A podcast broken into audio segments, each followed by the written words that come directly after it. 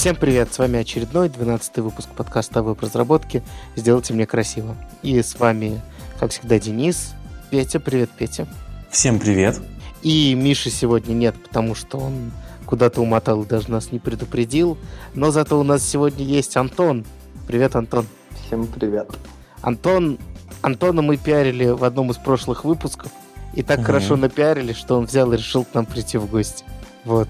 Надо начинать пиарить Путина и думать, что мы у него спросим.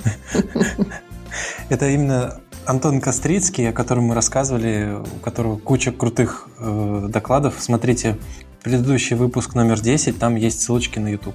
Да, и по этому поводу у меня есть импровизированный, незаготовленный, и которого не было в, пришо... Э, в шоу-нотках вопрос. Вот смотри, я смотрел твои доклады. Мне очень нравятся твои доклады, потому что Ну, конечно, шутеечек можно в них добавить побольше, на мой вкус. На мой вкус, даже в стендап э, Джона Карлина можно бы побольше добавить шуточек. Подождите, он Джон? Джордж, Джордж, конечно, Джордж. Вот. А, но мне очень нравится как бы все, по сути, технический уровень хороший, мне прям приятно смотреть. Но при этом вот что мне интересно, у тебя те доклады, которые я видел, они все на абсолютно разные темы. У тебя нет какой-то определенной специфики. То есть, например, есть же люди, которые там только про React, или там, ну, обычно те, кто работает на Facebook, э, или там, не знаю, про CSS. Э, мы не смотрим в сторону Макеева, да, там, про availability и все такое. Э, почему такой широкий круг интересов? И дальше будет второй мой вопрос, тоже комплементарный. Ну, в первую очередь, э, спасибо, действительно очень распиарили, не мог не прийти. А во-вторых, ну, на самом деле тема есть, и она одна. Всегда, когда занимаешься тем или иным продуктом, я, по крайней мере, стараюсь ставить э, на первое место э, пользователя, и хотелось бы, чтобы качество продукта соответствовало Э, не просто какому-то вымышленному пользователю, а реалиям, в которых, в которых мы живем. Вот. И, к сожалению, это отнюдь не всегда такие же люди, как и мы с вами, то есть э, крутые такие разработчики там, с макбуками, мощными компьютерами, последними телефонами и так далее. И мне кажется, эта идея довольно-таки хорошо прослеживается в каждом из моих докладов.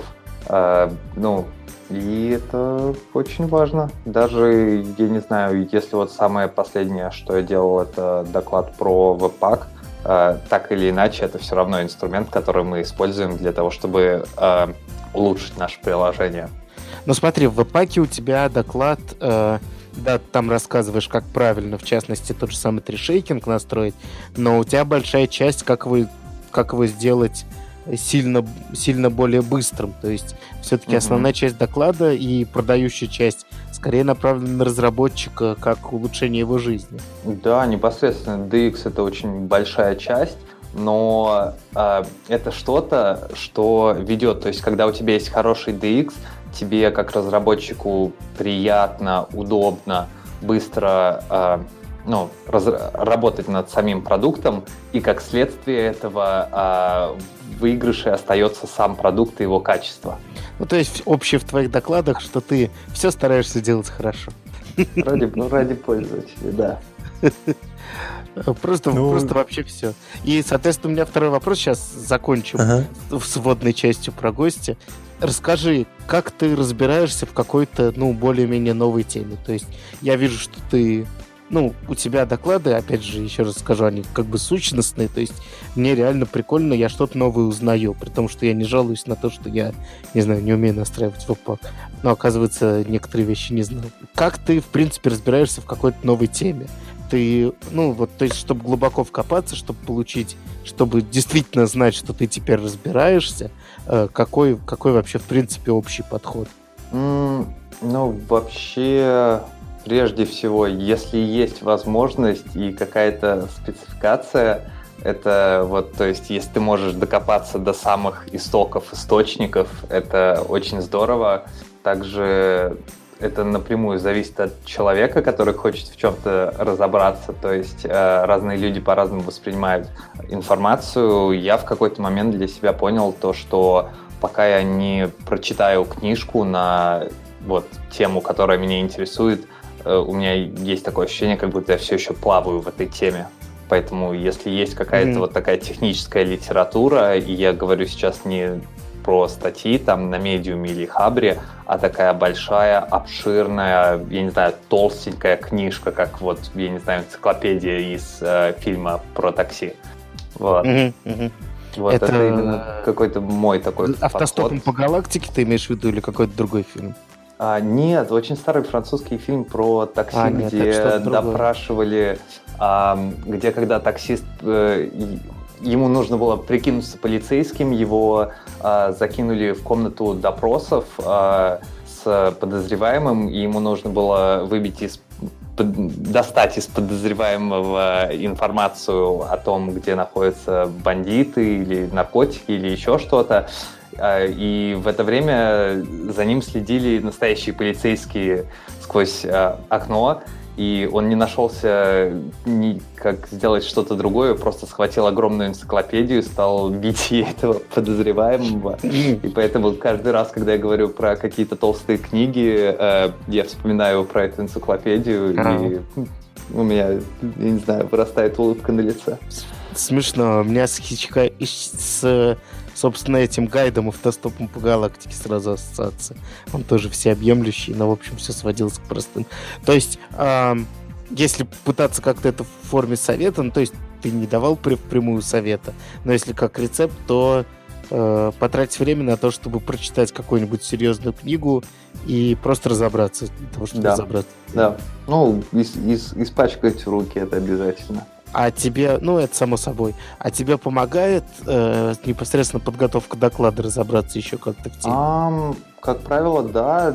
Даже, знаешь, есть такая очень известная фраза, ты никогда не можешь, э, не знаю, что-то изучить полностью, пока ты не попробуешь этому научить как кого-то другого каждый раз, когда я берусь за тот или иной доклад, э, мне кажется, так, все, я уже достаточно хорошо разбираюсь в этой теме, мне есть чем поделиться, э, начинаешь как-то структурировать доклад, э, пытаться вчитаться или найти какую-то дополнительную информацию в той или иной нише внутри самого доклада и делаешь какие-то открытия для себя, поэтому, кажется, в этой ситуации выигрывают все. Да, это то, почему я люблю делать доклад, да, помимо самого процесса потому что ты реально какие-то ты еще раз пересматриваешь все свои знания критически, чтобы не докопались ни к чему, и очень много пробелов закрываешь. Именно. Петя, что-нибудь скажешь по этому поводу? Может быть, свой опыт? Мне тоже очень нравятся доклады Антона, и я сам, когда пытаюсь погрузиться в новые технологии, наверное, все делаю неправильно, и иду просто по туториалам, которые предлагают сделать какую-то полезную или, как мне кажется, веселую программку, потому что мне нравится, чтобы в конце был какой-то понятный, э, интересный результат, и когда такая программка или сверстанная страничка или что-то еще, что я сделал сам, у меня появляется, я ставлю перед собой новую цель и хочу добиться от этой программки, чтобы у нее какая-нибудь новая фишечка появилась. И тут оказывается, что мне надо читать справочник. И тут оказывается, что мне надо еще куда-то погружаться, что-то смотреть. И мне кажется, вот в этот момент тоже начинается обучение, но, разумеется, оно не такое структурное и, может быть, не бессистемное. Но все равно руки замараны, как выразился Антон. И я у меня уже есть подход, я знаю, где справочник лежит, по крайней мере. Знаю все ключевые понятия, которые связаны с этой технологией. А, для доклада еще не готов, но пользоваться могу. А и... тебе помогает, в принципе, техническое твое образование как-то разбираться в новых темах или скорее склад ума? Я пытаюсь вспомнить. Мне в моих увлечениях электроникой помогает техническое образование, вот это точно. А программированию я почти сам научился. Угу, понятно. Так, ну чего, мы вроде чуть-чуть поговорили на то, что мне было интересно. А я в целом, единственный способ в чем-то глубоко разобраться, это сделать доклад, потому что я очень быстро вникаю в темы, и из-за этого у меня проблемы с глубоким их пониманием. Я считаю, что я там и так все знаю. Ну, скажем так, я настолько уверенно могу поддержать разговор на абсолютно любую тему, что вы никогда не узнаете, как, когда на Брамов, вот я, я так никогда не пропалюсь. Нет, нет, нет. Если люди поймут, что я не знаю ровно ничего из того, о чем так уверенно говорю, это будет fail. Поэтому нет, я знаю абсолютно все. У меня нет никаких пробелов. Прекрасно. А вот э, тут Антон говорит, э, что надо идти к основам. И у нас, представьте, есть статья, которая тоже советует идти к основам и не браться сразу за высокие уровни. Статья про Vanilla.js. Да, в качестве, э, в качестве наказания за проявленную инициативу э, с представлением статьи предлагаю тебе назвать имя автора этой статьи. О, жесть. Ты знал, как меня унизить. Ее написала Афиня Дечалерт. Я думаю, ты, шале, что-нибудь такое. Прости нас, незнакомка. Ну почему? Мы с ней практически уже знакомы. А, так, и что же она предлагает в статье? Она предлагает не вздыхать, когда вы смотрите на Vanilla.js, и дальше объясняет, по каким причинам. У вас... Э... Ты переводишь, что ли, там? Расскажи вкратце просто, что имеется в виду, а мы сейчас подробнее все обсудим. Что она, она... в принципе, предлагает? Больше писать на Vanilla.js? Да, чтобы быть ближе к земле и интерпретатору и не полагаться на те абстракции, которые предлагают э, разные библиотеки.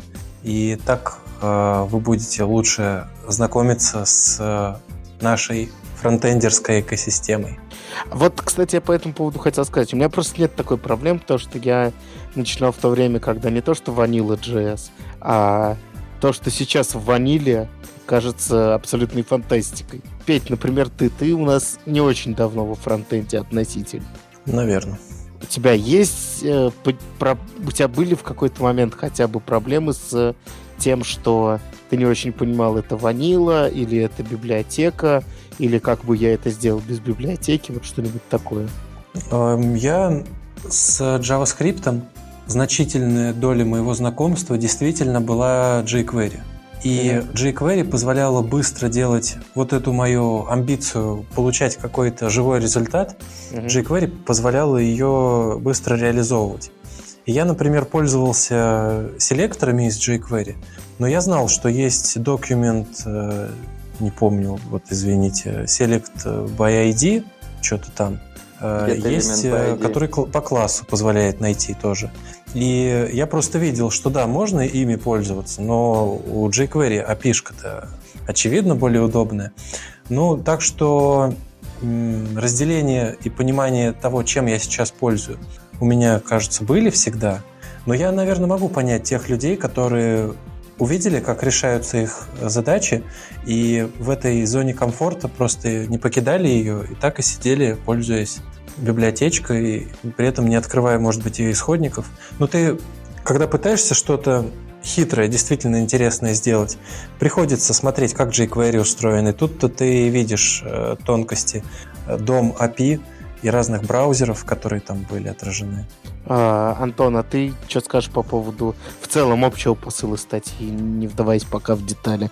Ну, в целом это довольно-таки актуальная тема, и актуальна она достаточно долго, то есть э, лет э, 5-7 назад, э, когда я еще не занимался фронтенд разработкой, э, было большое количество jQuery разработчиков. Сегодня они успешно заменены React разработчиками, и э, сам факт этого можно подтвердить просто зайдя в какой-нибудь поисковик по вашему предпочтению и набрать что-то вроде как развернуть массив в реакте, хотя, хотя казалось бы, а, вот э, не поверите, э, how to reverse an array in React, э, найдете это на Stack Overflow, откроете и увидите, что данный вопрос был помечен как дупликат. О, Господи. Что, что еще забавнее. И, такие, ну, и есть много похожих примеров, что даже с какой-то стороны немножко грустно, а с другой стороны, а, ну, так или иначе мы приходим а, в, ну, не знаю, не хочется сказать, что в разработку в целом, но в какие-то ее ниши, потому что нам нужно решить э, ту или иную проблему, и, возможно, вот там React или jQuery — это один из инструментов, который решает нашу проблему, но затем мы понимаем то, что нам нужно больше, и таким образом мы уже знакомимся с ванильным JavaScript, как есть, так сказать. Я думаю, это так, нормально. Ну, если говорить уже по пунктам, что она предлагает, то, во-первых, что если вы потратите некоторое время на то, чтобы писать на чистом JavaScript, то есть вообще без среды, без окружения, интересно, а где такое можно консольки попробовать сымитировать? Или в каком-нибудь JS, э, как он называется, CodePen, например, да? Без библиотек. Ну, Классика же индекс HTML, который ты создаешь, и давай там подключать JS или сразу в том же файлике. Я такое люблю. Понятно, бардачник. А, так, э, значит, у вас, во-первых, будет лучше понимание а, того, что происходит. Ну, тут спорить сложно. А, говоришь, что это, в принципе, может вылиться и в лучший код. Ну, в общем, лучшее понимание, в принципе, выливается в лучший код. А дальше вот говорится, что и быстрее адаптация к фреймворку библиотекам. А, вот мне кажется, это чуть ли не самый, наверное, я не знаю, насколько действующий, продающий довод, но мне кажется, это одно из самых важных, что получает человек, который хорошо знает а, базовый язык, что он может... От... Ну, я думаю, никого из вас этим не удивить, Тут некоторые вообще контрибутят вообще налево и направо во, во все подряд, что только видят. Я на, на тебя в этот момент смотрю, Антон. Э, но вообще говоря, возможность посмотреть в библиотеку и понять, что там, как именно конкретно реализован метод, она э, бесценна и не всем доступна, как ни странно. То есть mm-hmm. есть люди, которые знают, как сделать, но сама мысль о том, чтобы посмотреть, как это реализовано, пугает. А, в этом плане очень прикольно. Помните, у Дэна Абрамова был вводный курс в Redux, который состоял в том, что он писал Redux. Да. Mm-hmm. И это вот э, отличный способ погрузить. То есть ты просто э, рассказываешь. Просто, если посмотреть на код редакса, там много уже начинается обходных путей, настроек дополнительных. Uh-huh возможности где-то там что-то передать и переопределить поведение, но базово он вообще довольно прост, и хорошо бы понимать, как он там работает. Вот, что вы думаете по поводу этого пункта? Вы тоже считаете, что он один из самых, собственно, э, прикольных здесь? Ты сказал очень ты, да, ты сказал очень точное слово продающий, и я не могу подобрать другое, которое еще лучше могло бы описать, ну, эту секцию поста. Мне кажется, иметь э, глубокое понимание того, как это устроено в языке и, собственно, почему абстракции решают ту или иную проблему, многого стоит. И действительно, то есть э, понимать, э, зачем нужна эта абстракция, почему мы ее используем и почему мы ее используем именно здесь. То есть, знаете, как нам всегда говорят, используйте правильный инструмент, ну, который решает именно вашу проблему. Да, действительно, это угу. многого стоит. А я э, еще, если когда-нибудь э, вижу или вот нахожу примеры вроде того, что Антон привел, как э, в редаксе массив в обратном порядке перевернуть. В реакте. Угу. Да, в реакте, э, то сразу чувствую какую-то непередаваемую просто боль от того, что люди смешивают э, в их, что в голове у кого-то не происходит э, разделение между разными уровнями познания стека и технологического. И выражается это обычно в том, что человек, я сам, наверное, тоже этому подвержен, если что-то не знаю достаточно глубоко, как на священную корову полагаюсь на какие-то конструкции, может быть, начинаю копипастить, то есть я стараюсь так не делать, но если нужно быстро решить задачу, то увы. И э, при этом я знаю, что иду я, скорее всего, длинным, э, нехорошим путем, который э, код мой делает непонятным хорошим разработчикам и э, вносит в него какие-то лишние конструкции, которых там могло не быть. А все потому, что я плохо понимаю вообще, что я делаю. И есть просто поклонение священному Граалю или какой-то карго-культ, что нужно преподносить дары в нужное место, и тогда код заработает. А на самом деле не надо даров подносить, надо э, просто понимать, что происходит. Ну, я думаю, через этот этап в том или ином виде все-таки прошли все, когда ты, э, не очень понимая, как это работает, все-таки mm-hmm. делаешь что-то, что работает. Э, с моей точки зрения, отличает как раз хорошего разработчика, вернее, разработчика, который может стать хорошим, э, как раз то, что вот то, с чем... Ну, мы не можем знать все. Ну, то есть я там вначале сказал, что я знаю все, но я понимаю, что вы не можете знать все. И это нормально, в принципе, для обычных людей. Э, и поэтому главным критерием является не то, знаешь ли ты все, а то, блин, сейчас я ломанусь чуток, сейчас, секунду. Я просто микрофон замьютил, да, ты, блин, опять отжег, ну. Так, вот. А то нас, э, разбер... пытается ли он разобраться в том, чем пользуется. То есть, если человек полгода пишет на реакции и все еще воспринимает это как заклинание, то есть это нормально первую, там, я не знаю, ну, день, не знаю, неделю, две недели. Нормально но э, не пытаться дальше в этом разобраться, там, когда человек полгода говорит, у него год опыта на реакции, и при этом он все еще говорит, ну вот тут надо написать так, тут так, а почему я не знаю, или начинает еще хуже э, знать, не знает, что не знает, э, и пытается какие-то слова по этому поводу сказать довольно забавные.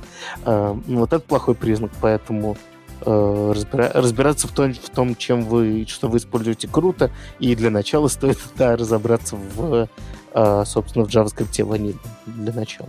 Мне кажется, это прям очень хороший поинт. А, в целом это вообще довольно-таки сильно упирается в такую, знаешь, самую типичную человеческую любопытность. То есть, а, я думаю, так или иначе, большая часть людей пришла в разработку просто потому, что им было любопытно, как это устроено и что еще можно из этого сделать. Ну, Наверное, да. Ну и вообще, блин, что может быть круче программирования? Я не знаю. Программирование. Все верно. Нет ничего круче. Но я побуду адвокатом дьявола. Я скажу вам, а что это вы провели эту границу, после которой надо остановиться, а, на языке, на котором вы пишете? Язык-то ваш э, вообще исполняется интерпретатором. И по-хорошему вам надо и о машинных кодах все знать, и о железе, на котором вы исполняетесь. Я знаю, что вы ответите. Вы скажете мне на это, что э, любой хороший язык, а JavaScript я со временем понял, что на самом деле хороший язык. И, это стокгольмский э, синдром называется, братья. Видимо, да.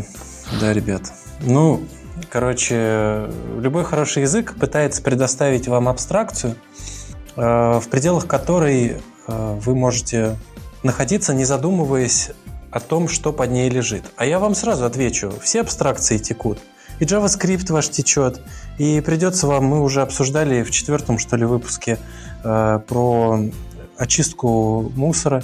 Э, вам надо следить за тем, что вы слишком много памяти не съели. Вот видите, получается, и JavaScript знать недостаточно. Надо что-то про интерпретатор знать. Почему мы остановились на JavaScript? Во-первых, э, ты ломишься в открытую дверь, и никто не останавливается на JavaScript, потому что я считаю, что ну, лично своим большим недостатком, что в той же электронике я вообще не разбираюсь. Э, но, слава богу, да, я знаю более-менее, как работает ниже, э, в том числе операционная система, компьютер, там и все такое. Нет, не надо останавливаться, надо все знать. Э, просто конкретно в работе можно быть хорошим фронтендером. Скажем так, нельзя быть хорошим фронтендером, ну, это, на мой взгляд, проведя границу до знания JavaScript ванильного. А, но можно быть э, хорошим фронтендером, проведя, э, ну, не сразу, может быть, после, но где-нибудь не очень далеко после ванильного. Может быть, там на уровне после знания движка. Э, причем uh-huh. какого-то не особо глубокого. Наверное, этого, в принципе, достаточно. Э, учитывая, конечно, специфику вашей работы, если вы пишете этот движок, то, ну, понятно, да, или как-то глубоко его используете, тестируете. Но, в принципе, для большинства людей, ну, достаточно знать, там, регулярно смотреть доклады, как работает, и иногда смотреть в код, и хорошо бы э, уметь понимать код, в том числе э, V8. Как, например, реализована нативная сорт в V8? Это довольно интересный вопрос, кстати. Эм, вот. Там на маленьких массивах совсем нет квиксорта, например. А есть, да. по-моему, банальный пузырек. Вот. Или инсершн. Антон, ты хочешь что-то сказать вот на мой ну, наброс? В целом, да, у меня есть такое небольшое мнение. Я согласен с тем, что на JavaScript это редко останавливается. Так или иначе, мы начинаем по желанию или с его полным отсутствием заглядывать и в другие языки программирования, и уходить немножко в DevOps, просто по профессиональной необходимости, ну, либо же по, опять же, человеческому, человеческому любопытству. Но я не помню, на одном из докладов э, Райан Дал, который создатель ноды, э, сказал очень прикольную вещь, которая у меня прям так отпечаталась в голове. Никто не понимает компьютер полностью. И это вот прям вот что-то, что мне именно сейчас вспоминается. Да, реально сильно. Это правда, это, это ужасно на самом деле, как, господи, они всем управляют долбанными реактивными самолетами, и никто не понимает, как эта дрянь работает. Ну, до конца.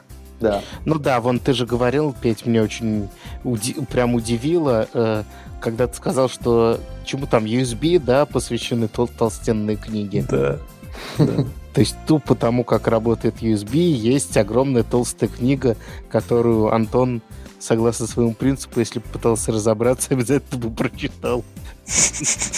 А, а я вот э, хотел сказать на это, что, видимо, э, у нас, э, да, абстракции все текут, видимо, но, может быть, практика показывает, что удается написать более-менее замкнутые в себе языки, которые не выходят за границы понятийного аппарата языка почти, и количество вот этих утечек, э, даже говоря, например, о сборке мусора, можно неплохо представлять себе о том, как работает сборщик мусора, не читая исходников V8, например, и при этом хорошо программировать на JavaScript.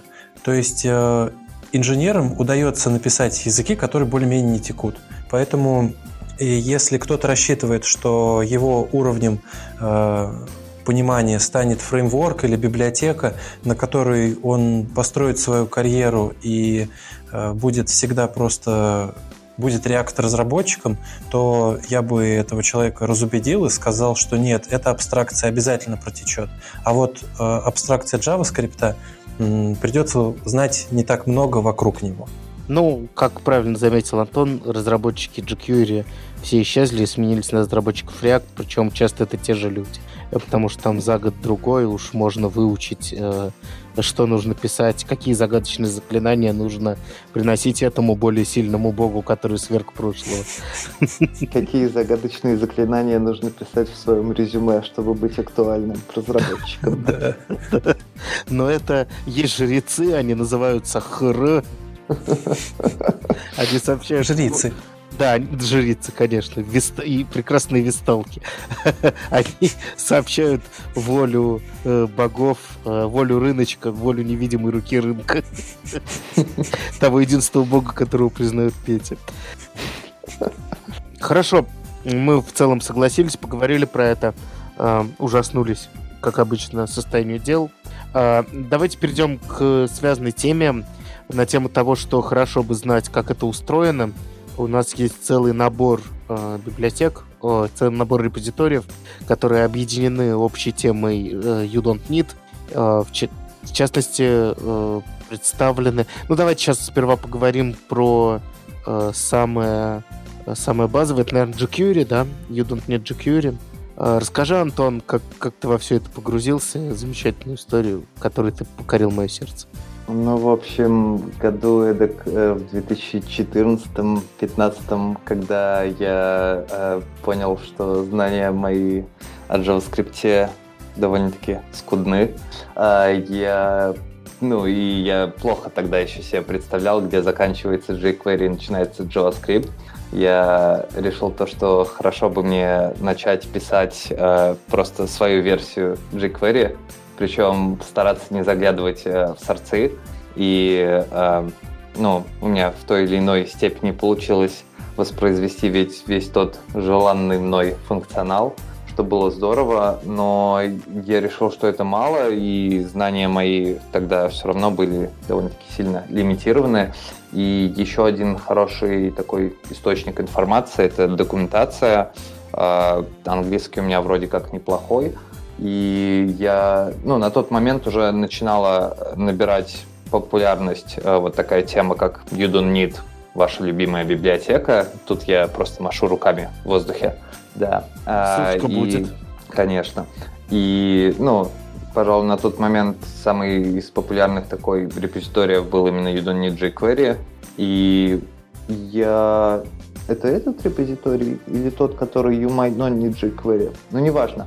Один из этих репозиториев я полностью перевел на русский язык просто для того, чтобы познакомиться с альтернативным написанием и может даже отказаться от jQuery. И в каких-то проектах у меня это полностью получилось. Э, лучше узнал, как устроено дом API, с удовольствием этим пользовался, ускорял свои приложения и не только свои. А как ты ускорял jQuery в чем-то медленный? А, он довольно-таки много чего дергает под коробкой. И там э, очень много таких, э, как сказать, нюансов, чтобы удовлетворить э, более старые браузеры, которые не обладают, э, я не знаю, современными API.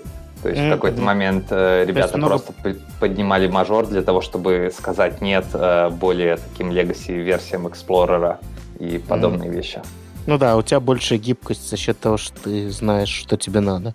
Так, значит, U.NET jQuery это, соответственно, у нас, эм, э, собственно, то, что ты описал, это некоторая замена нативными нативным API, разнообразным базовых функций jQuery. Но это, наверное, сейчас уже не, чуть менее актуально, это скорее придание старины глубокой. Но у нас наиболее актуальным лично, мне кажется, сейчас Don't Need Moment.js, потому что сейчас хейт большой к Moment.js, который огромный за счет файлов локализации, да, которые по умолчанию у него едут. А, типа он занимает там сколько? 200 килобайт. 70, 70 килобайт, по-моему, за GZIP. 70, это по, прям... да, за, э, за GZIP-нутый, но если выкинуть, условно оставить только русскую локаль, то а, можно сэкономить а, ну, 200 или 220 килобайт, если не ошибаюсь. Не пожатого. Да. Угу. Нет, нет, минимизировано. Минимизированного. Угу но не gzip да. Угу. А, ну да, это минимизированный, но не gzip, все правильно. Ну, то есть это будет в gzip где-нибудь там 30, я так полагаю. 20-30 килобайт. Но все равно это немало для... Это сравнимо с реактом по ну, размеру. У реакта около 30. Ну, у реакта 40, по-моему, с домом. Ну, пока мы на этой теме, вот вообще есть же большое количество библиотек, у которых основная задача это максимально воспроизвести API а, более популярные библиотеки, отказавшись от каких-то а, фич, которые нужны минимальному количеству э, пользователей этой библиотеки, и то есть у для React это Preact, его Preact, да, 3-килобайтная альтернатива. Для момента это Day.js, который также, там, по-моему, mm-hmm. там 2 или 5 килобайт весит. Но при этом, mm-hmm. я не знаю, с точностью в 99% имеет идентичное API. Я в этом подкасте уже высказывал свою точку зрения. Я хорошо помню этот хайп э, с jQuery, он был, мне кажется, самым действительно громким. И что тогда, что сейчас, если бы этот хайп возродился в том же масштабе к моменту, я бы... Ну, к моменту он более оправдан. Но я хочу сказать, что те абстракции и быстрые решения прикладных задач, которые предоставляют библиотеки, это надо ценить. И хорошо понимать, что ты платишь за решение этих проблем, и надо понимать, что функции, которые есть в библиотеке, как правило, если библиотека популярная, э, могут быть хорошо протестированы, в отличие от вашего кода. И всегда велосипедить тоже не есть гуд. Мне вот, кстати, мы в этом подкасте никогда не обсуждали историю с лифтпадом. Э, давний вообще баянистый случай, когда простая функция, которая была зависимостью как NPM-пакет для многих э, библиотек исчезла из NPM, но я хотел бы не этот факт обсудить, а то, за что многие накинулись на JavaScript сообщество из других миров э, в то время и сказали, что вы такое творите, вы такие простые функции э, импортируете как внешнюю зависимость. При этом у JavaScript сообщества был офигенный package менеджер NPM уже тогда, э, который во многие среды до сих пор, ну, аналогичный package менеджер еще не во всех средах появился. Вот у C++, например, нет вообще package менеджера. И вот вы как считаете, э, функция, которая пробельчиков добавляет в начало строки, э, ее надо всегда самому писать или может быть, стоит э, заимпортировать какую-то библиотечку для работы со строками или даже лифтпад заимпортить себе? Как вы считаете? А, мне вообще этот подход очень нравится. То, что все очень такое пакетизированное. Мне кажется, mm-hmm. что это здорово, когда у тебя есть один инструмент, он выполняет ровно одну задачу. Это такой прям эм, юниксовый подход, наверное, это так назвать можно. По-моему, мы ну, в разработке уже не одну декаду к этому стремимся, к просто такой, э, скажем, композиции э, э, инструментов, которые вместе выполняют нашу задачу вместо того, чтобы э, была одна такая невероятно связанная, наша немножко такая велосипедная, подпоротая э, угу. Подождите, подождите. Сущность. Подождите, подождите, вы слышите? Вы слышите, мальчики-гарнисты высыпали, высыпали на хорн. Ой, на холм. Вот они трубят. И вот в воздухе еле слышно звучит функциональщина. Да, продолжай. Ну, на этом моя идея как раз таки и заканчивается. А, ну вот они, значит, вовремя затрубили. Да, а Но... а я хотел еще внести штришок. Э, я бы сказал, что вот это движение от момента к Date.js это нельзя ли назвать лефтподизацией библиотеки для работы с, со временем? Я поясню, как бы мы отказываемся от библиотеки с богатым функционалом в пользу чего-то минимального, что подходит для этой задачи. И тут э, на самом деле в апогее этого всего стоит лефтпад, пакет, который заимпортировали ради одной единственной функции. Вообще заимпортировать пакет ради одной единственной функции, в самом по себе в этом нет ничего плохого. А, лично мне кажется, что а, если у вас более... Скажем так, если у вас маленький свой проект, а, например, вы там единственный разработчик или вас два, а, вам стоит брать популярные решения, ну, смотреть на них, подходят ли они вам и все такое – популярных решений тоже разных много. Вот опять же от момента до Day.js, э, хотя бы по размеру. И максимально использовать внешние, потому что проблема тестов, проблема того, что вы с багами можете написать, она прям актуальная. Э, если у вас более-менее крупный проект, может быть, имеет смысл сделать какой-то внутренний набор утилит с вашей спецификой, может быть, с маленькими кусочками бизнес-логики, но, опять же, такими не монолитными, а вот э, функциональном стиле, который собрать можно. Э, mm-hmm. Может быть, это имеет смысл, потому что э, там уже начинаются паттерны относительно применения этих библиотек. То есть э, какой смысл подключать на все проекты DJS, если ты его потом используешь э, там тремя способами, и в итоге это все равно приводит к тому, что тебе там в тысячи мест в разном репозитории, а один тот же вызов с одним и тем же паттерном. Например, тех дат, которые ты выводишь. Естественно, имеет смысл сделать промежуточную какую-то, да, свою библиотеку, утилит, uh-huh. которые бы просто выдавали там в трех форматах и в одном месте, если что, это поменять. Так что в целом э, лифтподизация это неплохо, но иногда, может быть, имеет смысл паттерны более высокого уровня выцеплять и тоже их делать уже через свои какие-то пакеты в целом я и в момент Джесси не вижу ничего плохого, потому что, ну да, он дофига весит, но, во-первых, с этим можно побороться, а во-вторых, он решает э, хорош, ну, у него хороший API, он решает uh-huh. проблему, которая, ну, прям самому решать ты не решишь ее. Ты э, просто вечно будешь писать тесты и исправлять баги. То есть, как бы, да, конечно, когда рядом стоит DJS, который, типа, все те же самые тесты проходят, хорошо, да. Но Day.js не было бы без момента, поэтому говорить, что момент чем-то плохо, это не... Точно так же, как jQuery, он решал свою задачу в свое время, да. То есть uh-huh. сейчас представить, сколько надо было написать кода, чтобы сделать Ajax-запрос, э, когда сейчас есть фетч, да, uh-huh. а там нужно было написать э, три строчки проверок. Какой ты API дергаешь, и как ты с ним потом будешь работать. Потому что они еще возвращали все чуть-чуть по-разному, правильно? Вот. Uh-huh. Поэтому никакого... Вот у меня к моменту вообще никакого хейта. Это вообще одна из дефолтных библиотек. Просто, ну, у меня вот, если у меня есть выбор и нет zero dependency, требования. А, одна из дефолтных библиотек решает за свои задачи, просто нужно понимать, что просто его взяв и подключив, ты немножко утяжелишь свою страницу. Вот. А, поэтому mainNode, не don't, а mainNode, как правильно замечено в заголовке, нет moment.js. Ну, то есть, надо просто, mm-hmm. просто э, потратить время и э, понять, что тебе из него нужно, и стоит ли оно того. Вот и все.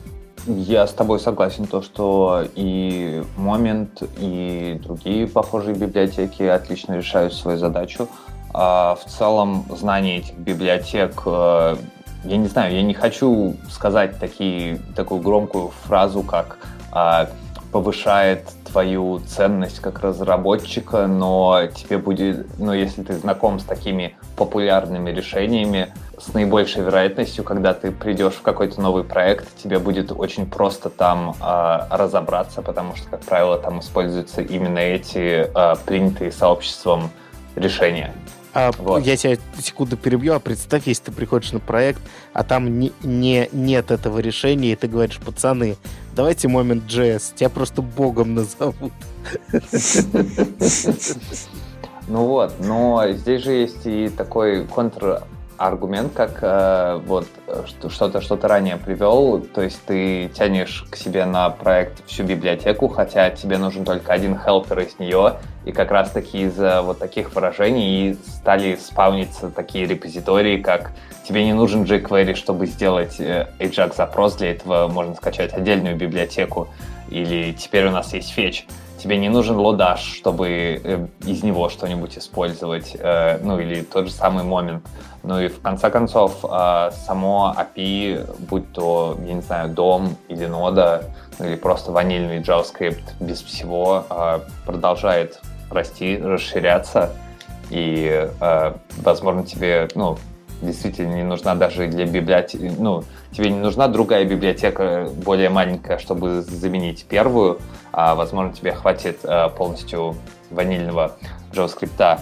Но в целом мы здесь просто прикольную такую тему затронули о том, то, что вот эти маленькие а, библиотечки, и в интернете есть такое, как, я не знаю, движение, тренд, вот эти tiny blazing fast libraries – uh-huh. которая, я не знаю, последние там два года прям э, трубит во все стороны там на Твиттере или на других просторах интернета.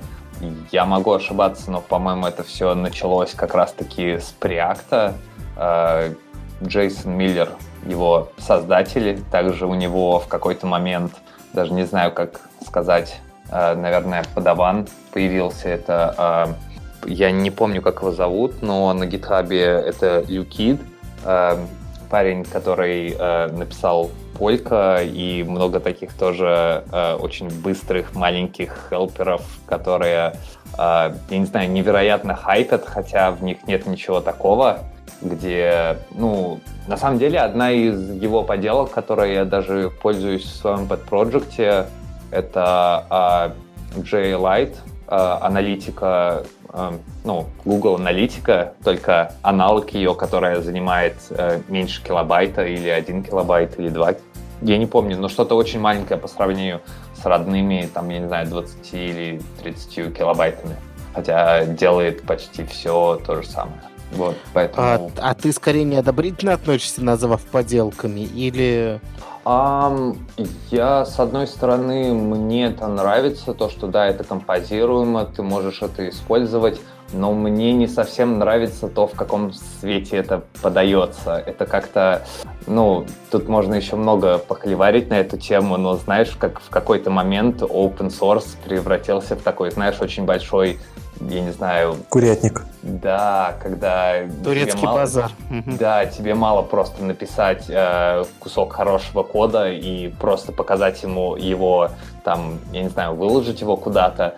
Тебе при этом нужно написать об этом пост на медиуме, на гитхабе, завести отдельный твиттер-аккаунт и трубить об этом просто везде, где ты только можешь. И ну, в этом нет ничего плохого, но э, мне это не Противно очень как-то. Да, да, грязненько. Липко.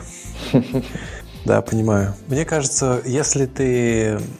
Может быть, предыдущая тема идеально сюда подходила как раз потому, что если ты понимаешь язык, то ты, наверное, видишь цену всем этим заявлениям и лучше как-то представляешь, что тебе подходит для твоих задач и какие, что делают твои инструменты. Ну, в общем, э, пытаясь подытожить как-то эту тему, я скажу так, э, нет одного правильного способа. Э, я пытался как-то вот подсказать мелкий, большой проект, средний, там еще что-то, но по большому счету нет рецепта, что вот подключает библиотеку всегда и будет счастье.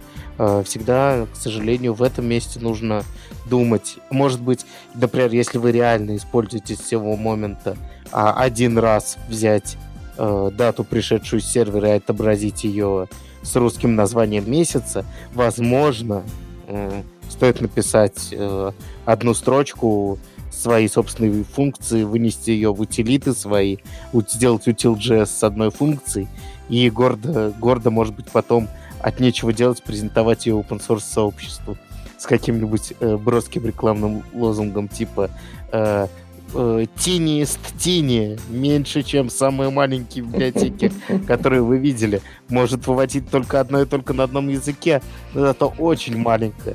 15 символов библиотека. Знаете, код голфинг устроить еще. Вот. Э, но варианты вполне понятны. Есть э, библиотеки стандарта де-факто, их надо знать. Э, в каждом конкретном случае от них можно отказаться в пользу либо просто нативного решения, либо более мелких, быстрых, специализированных библиотек.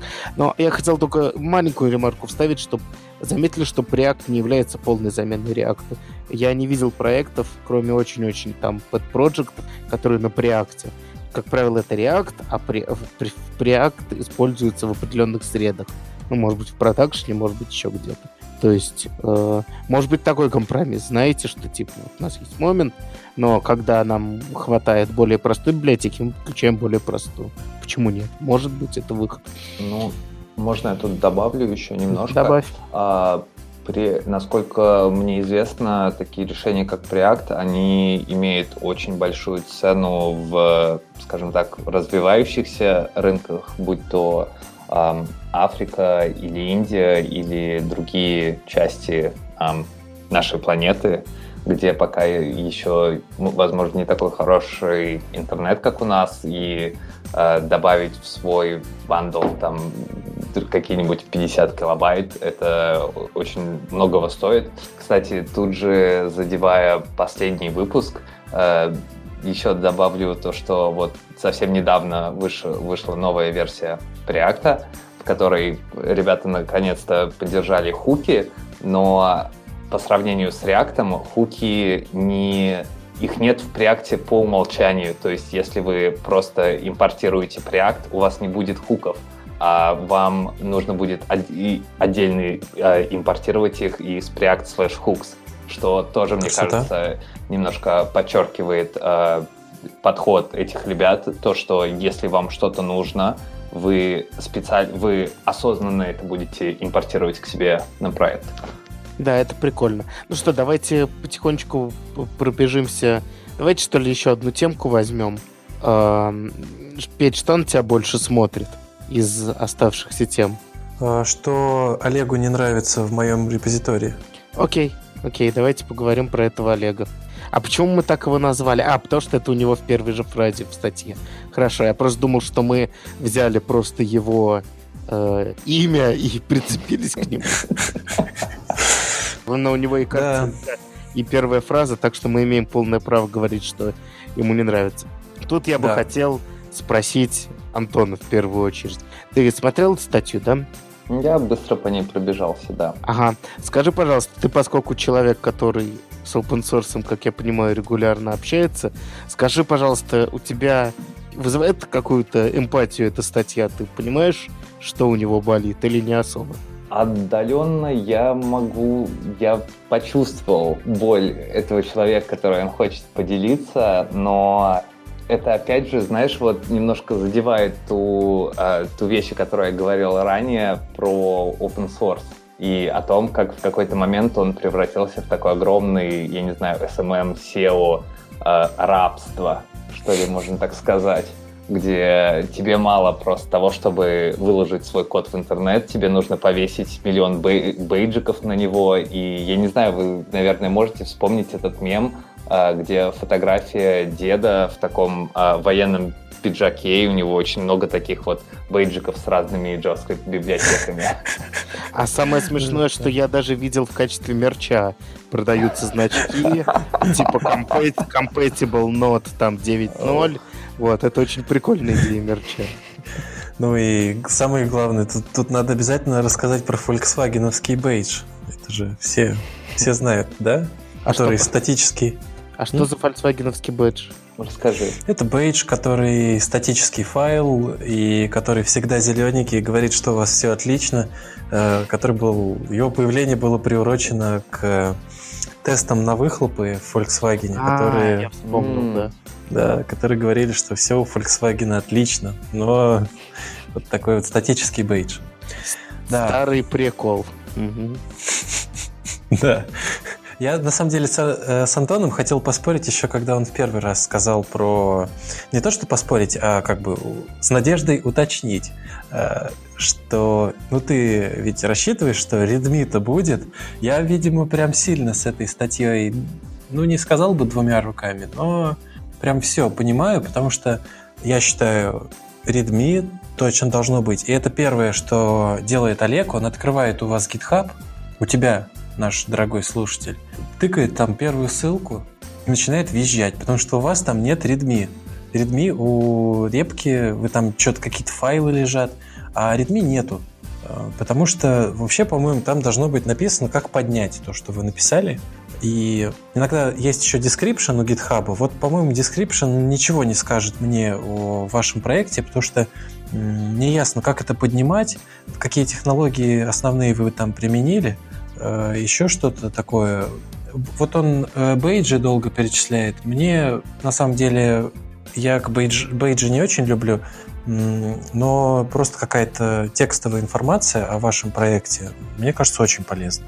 Ну, я с тобой полностью согласен, и я хочу еще сказать просто, а, когда ты кладешь это readme рядом со своей а, поделкой, библиотекой, самым лучшим репозиторием в мире, который я еще не увидел, в первую очередь это readme, оно не обязательно для кого-то, с кем ты хочешь а, поделиться, оно именно для тебя, когда спустя три месяца, шесть или год ты вернешься и вспомнишь то, что ах да, у меня же есть эта классная штука, и я могу ее вот на этом новом проекте заиспользовать, и она сэкономит мне уйму времени, и ты понимаешь, что ты вообще сам даже забыл, как это все развернуть и настроить. Жиза. Но это и есть поделиться с кем-то другим, потому что это явно Да. другой человек. Да. Да, он уже даже немножко в обмене веществ обновился, мальца. Да не мальца, там, по-моему, содержимое... За сколько у нас кожа полностью меняется? Ти- Типа три года, что-то такое. В общем, это... Я ее, например, в шкаф вешаю, и у меня там уже, да, накопилось. М. Я всегда подозревал, что ты киборг.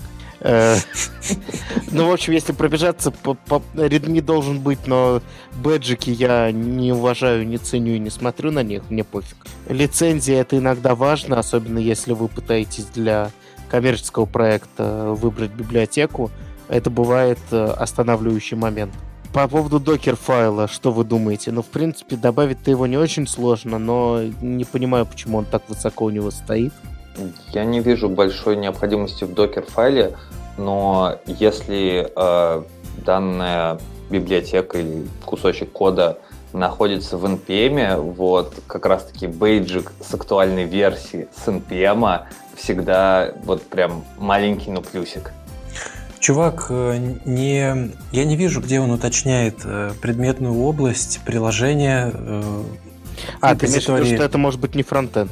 Да, то есть ему стоило сказать, я тут вообще э, на питоне привык э, там бэкэндики запускать. И тогда, конечно, докер-файл, разумеется. А он пишет в стиле, да ладно, вам же, чувак, ну тебе же все равно не сложно.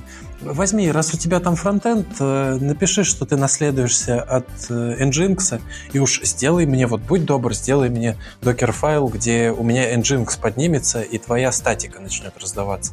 Нет, чувак, не надо.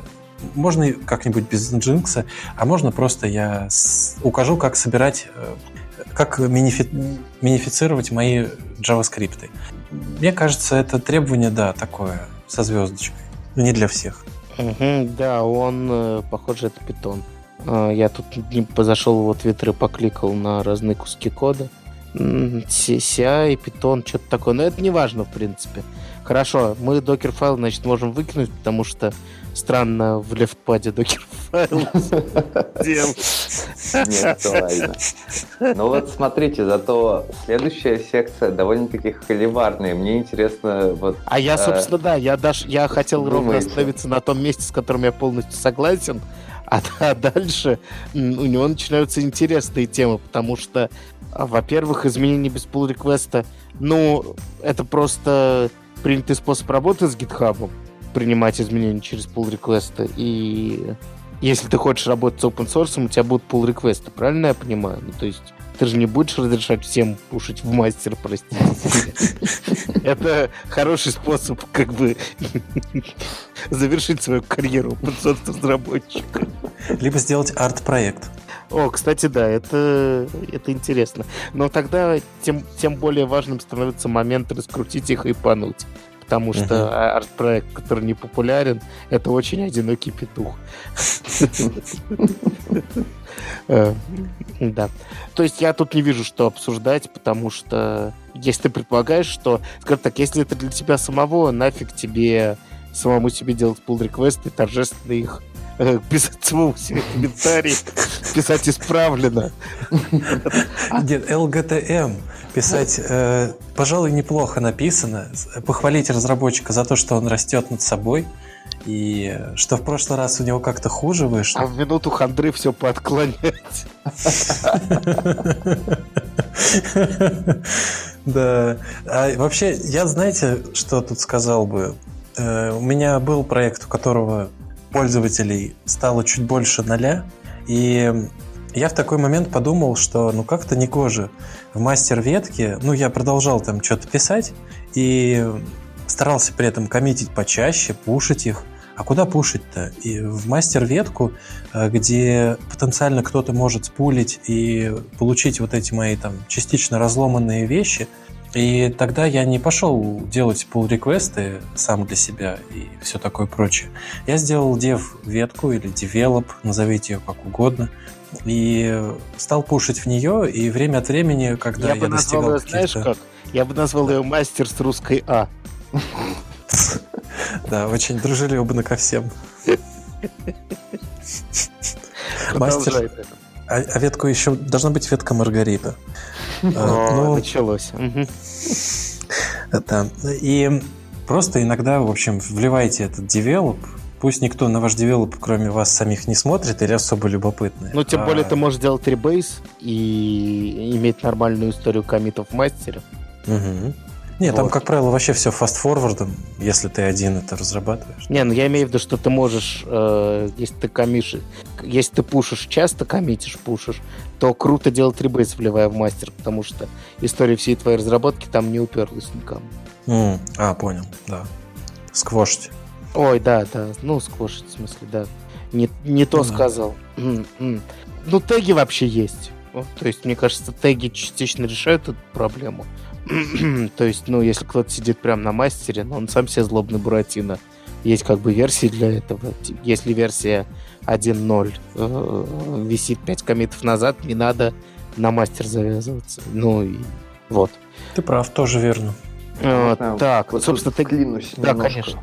А, вот тут Петя прикольную штуку а, задел о том, то, что если ты вообще один сидишь а, в проекте и ну, успешно коммитишь мастер и, кажется, живет все здорово, вот, но я не знаю, где-то полгодика, годик назад такое заметил, даже если я один работаю в каком-то своем проекте, который никому не нужен, и даже если это делаю не часто, я все равно э, с наибольшей вероятностью буду стараться делать это через pull реквесты, сам себе оставлять сообщения для будущего Антона, который спустя полгода вернется туда, чтобы разобраться, типа, блин, что же это был за чувак, который написал этот код, и зачем он, ну, пошел по этому пути.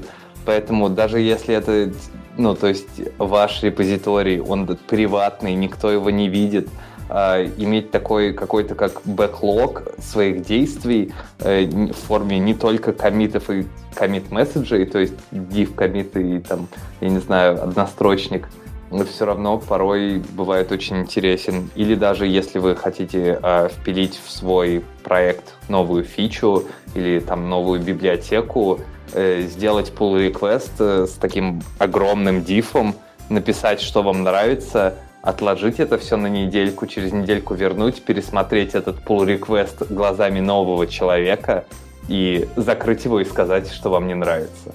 Ну, вот про большой pull request это прикольная тема, потому что э, я тоже иногда делаю ради просто удобного дифа, то есть чтобы ты в веб-версии мог с любого устройства, грубо говоря, там едешь в э, метро, посмотреть этот диф, подумать еще. Ну, то есть просто, чтобы Мгм. код Да, был в да. каком-то виде удобном. А вот по поводу комментариев, чтобы потом вспомнить, я фигачу в коде комментарии. То есть, например, если у меня есть выбор между тремя вариантами, я могу написать, типа, тудушку, посмотреть на два других варианта и какой из них лучше, пока так сделал. Ну, что-нибудь такое. То есть просто в коде расставляешь себе напоминалки, и потом, например, в том же дифе ты очень хорошо видишь, а, какие у тебя проблемы накапливаются, и, ну, помогает. В общем, просто комментарии тоже помогают, в принципе. Ну, интересно, я тудушки вообще по другому принципу использую. Вот, э, то есть я всегда, если оставляю тудушки в коде, это для меня, когда я буду коммитить, э, я это делаю эксклюзивно просто через git patch, и ты Мгм. видишь прямо именно кусочек, который ты добавляешь внутри файла, и если я там вижу тудушку, это для меня очень большой сигнал, то, что нет, парень, ты еще коммитить не готов это. М. А, я не знаю, может, вы меня покритикуете. Я тоже иногда пишу такие туду комментарии в коде, но всегда очень боюсь их закоммитить. э, Прямо отправить финальный код с ними вместе. И я при этом, если понимаю, что такой коммент должен быть выпилен, у меня линтер так настроен, что он просто ворнингами ругается на такие. Если комменты э, не соответствуют синтаксису. То есть я ленюсь даже настроить линтер на туду комменты, э, хотя вот сейчас понял, что это можно. Но я вместо этого делаю комменты, которые синтаксически э, линтером не, не проходят, и тогда просто глядя на список ворнингов линтера, я могу понять, что мне нужно сделать, чтобы подготовить код к выкатке или к следующему шагу. Да, мне Вот кажется, так. если у тебя, мне кажется, пофиг. Просто вопрос, не тратить ли твоего лишнего времени, если нет, то это же инструмент, а задачу Мгм. мы все примерно одну пытаемся решить. Э, Просто еще раз способы работы разные. Есть способ с мелким последовательным комитом, и э, часто тебе нужно запушить что-то недоделанное, и тогда пуш тудушкой это просто необходимо, потому что там, например, другому человеку нужно уже взять этот кусочек, а тебе важно не забыть, что в нем надо что-то исправить. А, давайте быстренько я договорю, что тут еще есть. Куча зависимостей. А, ну, тут мы только что это обсуждали. У нас все темы замечательно увязаны в этом выпуске. Мы только что обсуждали, что непонятно, хорошо это или плохо, и, может быть, иметь 30 атомарных зависимостей это не так плохо. А, вот. Ну, нет стилизации форматирования, это не обсуждается, какой-нибудь там линтер должен быть, я думаю, да? Э, билды... Можно, э, ну, можно, можно, я очень быстренько Да, вклинюсь. говори. Вот честно, я могу простить э, людям, у которых нету, условно, там, ESLint настроенного и так далее, но отсутствие editor config файла всегда очень дорого. Для меня, по крайней мере. Я не знаю, может, я такой педантист, конечно, но это прям... Вот самое первое, когда я завожу у себя какой-то репозиторий, я всегда стараюсь туда положить именно editor config, потому что перенастраиваться там с количества пробельчиков или табов э, ни у кого Ну, нет для на это времени. Для open source проекта, кажется, это реально необходимо, иначе у тебя все со своими стилями будут. А у меня есть, э, у меня есть такое предположение наброс, что у Антона просто редактор специфический, потому что современные всякие саблаймы, VS-коды э, хорошо понимают просто по написанному коду, угадывают, сколько, какая таб-вид, так скажем, и Ну, уже а- правильно все А ставят. концовки файлов, например, не понимают. То есть новый файл у тебя будет с настройками Да. системы, к Да, сожалению. это хреново. Вот, а на проекте это может быть прямо запрещено в линте, так что ты потом задолбишься по всем файлам ходить. Ну, или. То есть в рамках... даже Да, да, Да, говори. Э, Не, я хотел сказать, ну да, все верно, то есть у тебя системные настройки используются или кто-то нарочно себе выставил как-то иначе, и при отсутствии этого самого эдитор конфига, который просто на сегодняшний день такой стандарт де-факто, вот, э, очень интересные вещи порой коммитятся и не всегда сразу всплывают, хотя линтеры такие штуки как раз-таки ловят. Ну ладно. Хотя э, просто если бы это было правдой, Петь, ну в смысле, скажем так, если бы это было ответом э, современных э, IDE на эту проблему, то э, в том же самом VS Code не поддерживали бы editor config, как ты понимаешь. Типа Да, говорили, мы сами все понимаем. Но, видимо, не все. То есть, э, Я просто слушателям расшифрую. Антон Вимом пользуется, а Вим, он может вот так угадывать, просто открыть файл, и э, он правильно реагирует на нажатие кнопочки Tab. Там есть Smart Indent, если я не ошибаюсь, называется эта фича. И там Мгм. есть Smart Indent и еще какой-то индент. Есть э, много короче, я опять я зря на- набросил, всё, настроечек, сорян. поэтому ну, э, даже такие старые вещи они умеют это делать. Но все равно прикольно, когда у всех, э, вне зависимости от того, каким редактором ты пользуешься, они все умеют говорить на одном языке индентации. Мгм. Но это уже вообще холивары. Давайте поедем Нет, дальше. тут как раз никакого холивара. Но, Петь, о чем ты говоришь? Зачем ты спрашиваешь, есть ли что-то в Виме, если из Вима даже выйти нельзя? Все так. Там уже появилось все. Да, просто потому что туда попадали люди и были вынуждены все там сделать, чтобы как-то жить. Так, ну ладно, гид-теги мы уже сказали, зачем нужны релизы, это тоже нужны.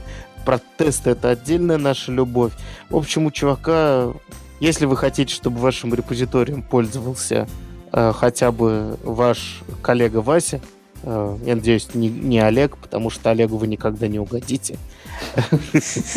Пока вы удовлетворите его первые 10 пунктов, у него еще 20 появится. Вот, ему лишь бы поорать, ох уж этот Олег, ай-яй-яй.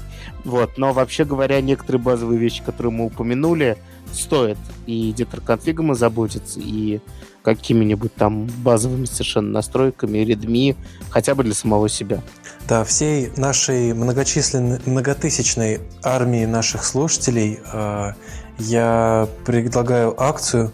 Найдите твиттер нашего подкаста и заменшните наш подкаст со ссылкой на какой-нибудь один, пожалуйста, ваш репозиторий. И я обещаю, что все, кто так сделают, я приду в ваши проекты и поработаю Олегом и выдам свои ценные рекомендации в виде ответного твита и скажу вам, что сделать, чтобы Олег не верещал больше. То есть ты собираешься отправить э, 5000 твитов «Убейте Олега». Ладно, хорошо. А, еще не пишите на JavaScript пьяным. Все. Блин, столько у меня вопросов сейчас появилось. Одна фраза, а за ней какая-то история. Ладно, это мы оставим для следующего пришел. Антон, хочешь что-нибудь добавить по какой-нибудь из тем, которые мы обсуждали? Что-нибудь пожелать нашим слушателям? Мы только пропустили один быстрый шажок э, в последней э, теме. Это автоматические билды, будь то там э, Travis, GitLab, Circle CI и так далее. Э, тут даже сами проверки всегда очень успешно играют тебе на руку. И когда ты сам можешь, э, ну, хотя, с одной стороны, они в себя включают все эти самые и линтеры, и тесты, и, и проверка того, что ваше приложение вообще собирается или работает. То есть оно зависит от предыдущих вещей, но это очень прикольная штука, которая может э, повысить э, качество вашего кода. Ну да, но опять же, если мы говорим про LeftPad, непонятно про что мы говорим, про какого уровня проект. Поэтому я постарался быть минимально специфичным. Ну, в лифтпаде, в, у лифтпада в Тревисе юнит-тесты должны запускаться. Окей. Ой, а вы когда-нибудь видели библиотеку из 13, то есть это 13, и в ней просто миллион этих проверок на то, действительно ли то, что вы передали в эту функцию, это 13. Я ага, вот миллион все... на то, что не 13. Да, я всем слушателям настоятельно рекомендую найти эту штуку э, в NPM или на GitHub и просто посмотреть в исходнике. Это очень занимательное зрелище. Окей, вполне тянет на завершающие слова. Э, Петя, что-нибудь скажешь под конец нам веселого? А, никогда не пишите JavaScript пьяным, все. Лучше ты уже ничего не скажешь. Все, да. давайте тогда прощаться. Спасибо всем, пока. Всем пока. Пока-пока.